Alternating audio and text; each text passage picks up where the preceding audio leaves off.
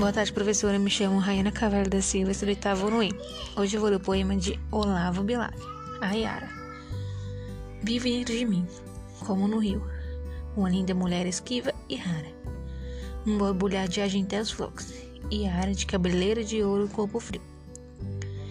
Entre as ninféias há namoro e esprio, e ela, do espelho mobil da onda clara, com os verdes olhos úmidos me encara e me oferece meu seio alvo e macio. Precito-me no impeto de esposa, na desesperação da glória soma, para estreitar, louco de orgulho e gozo. Mas nos meus braços a ilusão se esfuma, e mãe d'água, exalando um piedoso, desfaz-me em mortas pérolas de espuma. E esse foi o texto, professora.